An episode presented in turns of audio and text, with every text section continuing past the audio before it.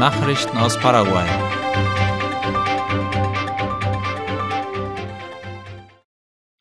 Die Hühnerfleischexporte steigen, werden aber durch den Schmuggel getrieben. Das geht laut AVC Color aus dem Bericht des Nationalen Tiergesundheitsdienstes Senaxa hervor. Die Exporte von Hühnerfleisch und Innereien beliefen sich im Jahr 2022 auf rund 9,5 Tonnen im Wert von mehr als 10,26 Millionen US-Dollar. Diese Zahlen bedeuten einen Zuwachs von 38 Prozent in Bezug auf das Volumen und 91 Prozent in Bezug auf die Devisen im Vergleich zum Jahr 2021. In den letzten Jahren ist ein konsekutives Wachstum zu verzeichnen. Der Vizepräsident der paraguayischen Vereinigung von Geflügelzüchtern Avipar, Aníbal Romero, erklärte, dass die Geflügelfleischerzeugung jedoch nicht gestiegen ist, wie man aus den Exportzahlen schließen könnte. Der Schmuggel hat zugenommen. Es werden vermehrt Hühner aus dem Ausland illegal ins Land gebracht, wodurch der Verkauf nationaler Produkte sinkt und diese als Folge exportiert werden. In Pozo Hondo haben Frauen mit der Bienenzucht begonnen. In Pozo Hondo gibt es eine Erzeugergemeinschaft unter der Leitung von Julio Jaime, die sich mit der Bienenzucht beschäftigt. Wie AVC Color berichtet, wurde vor einigen Monaten nun auch ein Frauenkomitee von Imkerinnen gegründet, das von der Erzeugergemeinschaft unterstützt wird. Das Komitee wird von Frau Verena Friesen geleitet und besteht derzeit aus sechs Personen. Im vergangenen Dezember konnte die erste Honigernte von 16 Kisten eingefahren werden. Der Honig aus der Zone wird hauptsächlich von mennonitischen Genossenschaften im zentralen Chaco vermarktet, ist aber auch in Asunción sehr beliebt. Was Jaime auf den in Pozo Hondo produzierten Honig besonders betonte, ist, dass es in der Umgebung des Dorfes keine Elemente gibt, die den Honig kontaminieren könnten.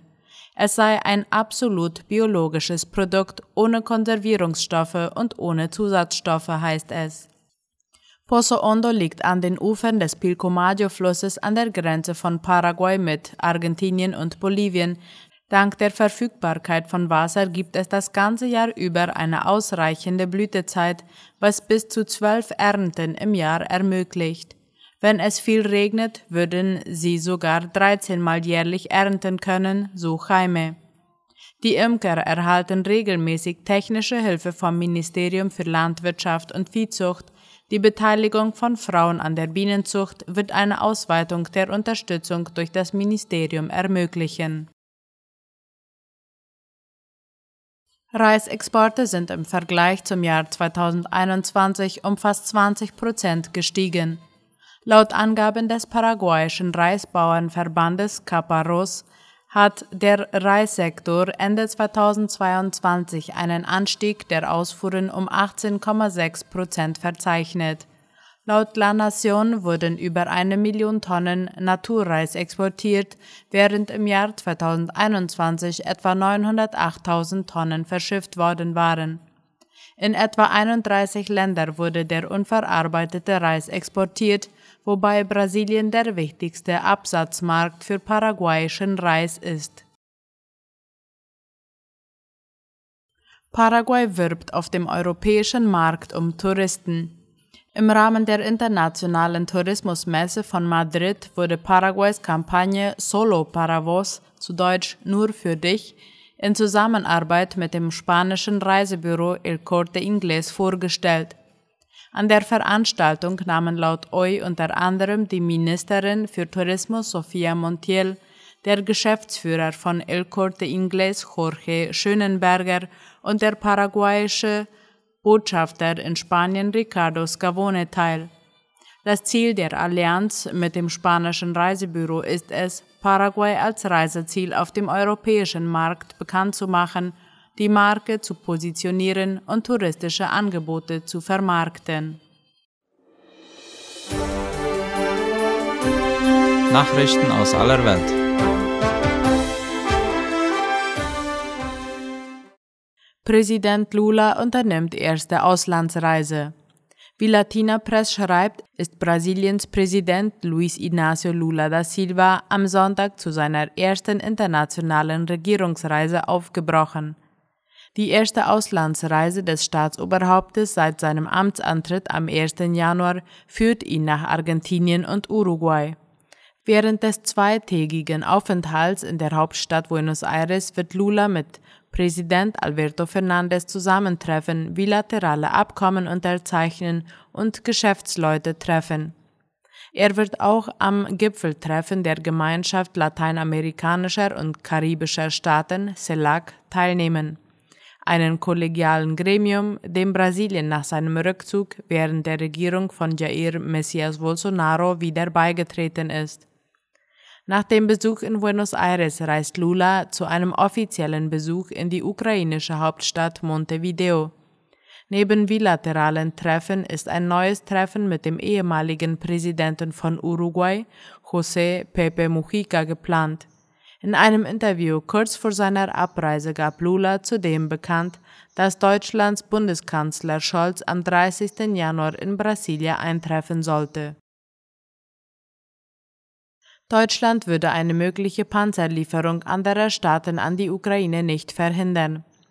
Laut der Tagesschau hat Außenministerin Annalena Baerbock angesichts des wachsenden Drucks der Partnerstaaten deutlich gemacht, dass Deutschland einen möglichen Export von Leopard-Panzern anderer Länder an die Ukraine nicht blockieren würde. Im Moment ist die Frage noch nicht gestellt worden, aber wenn wir gefragt würden, würden wir nicht im Weg stehen, sagte sie dem französischen Fernsehsender LCI. Sie antwortet damit auf die Frage, was geschehe, wenn Polen Leopard-Panzer an die Ukraine liefern würde. Polens Ministerpräsident Morawiecki hatte nämlich zuvor in den Raum gestellt, notfalls auch ohne Zustimmung Deutschlands Panzer an die Ukraine zu liefern. Erdogan zieht Präsidentschaftswahltermin vor.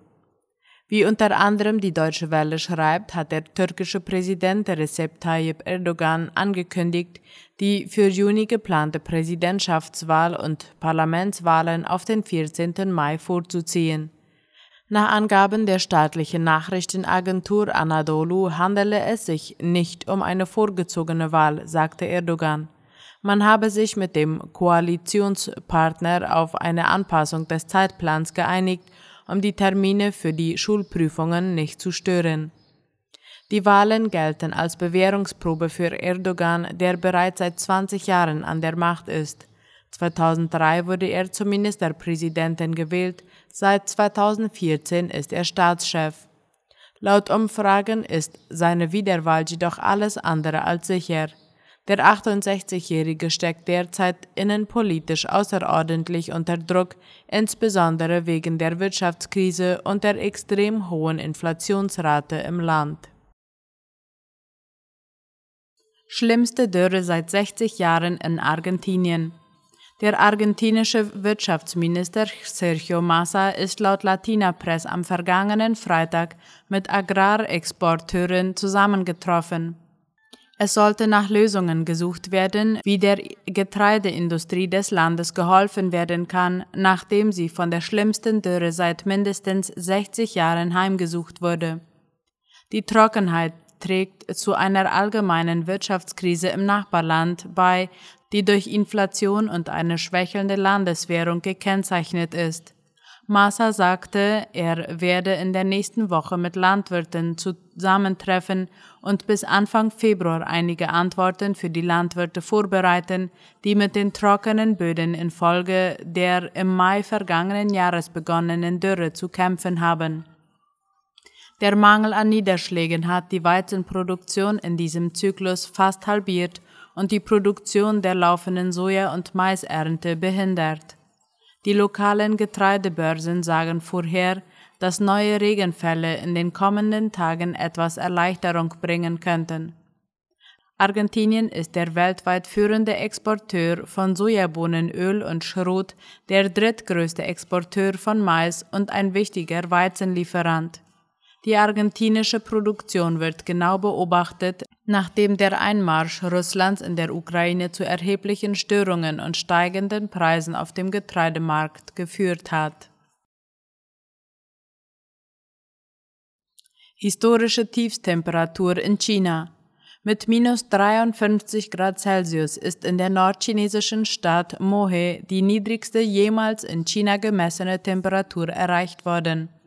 Wie die amtliche Nachrichtenagentur Xinhua heute laut dem ORF berichtete, wurde gestern in der nördlichsten Stadt der Volksrepublik an der Grenze zu Russland der Rekord von minus 52,3 Grad aus dem Jahr 1969 gebrochen.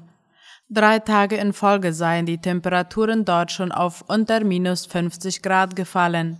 Extreme Kälte habe die Provinz Heilongjiang heimgesucht, so dass mehrere Gegenden im großen Hingang-Gebirge die extrem niedrigen Temperaturen aushalten müssten. In der Stadt Mohe herrschen acht Monate im Jahr Schnee und Eis mit einer jährlichen Durchschnittstemperatur um minus drei Grad, berichtete die Nachrichtenagentur. Soweit die Mittagsnachrichten heute am Montag. Auf Wiederhören.